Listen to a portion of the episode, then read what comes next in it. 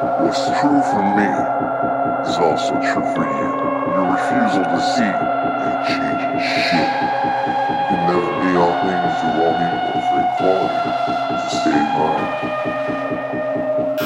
What is true for me is also true for you.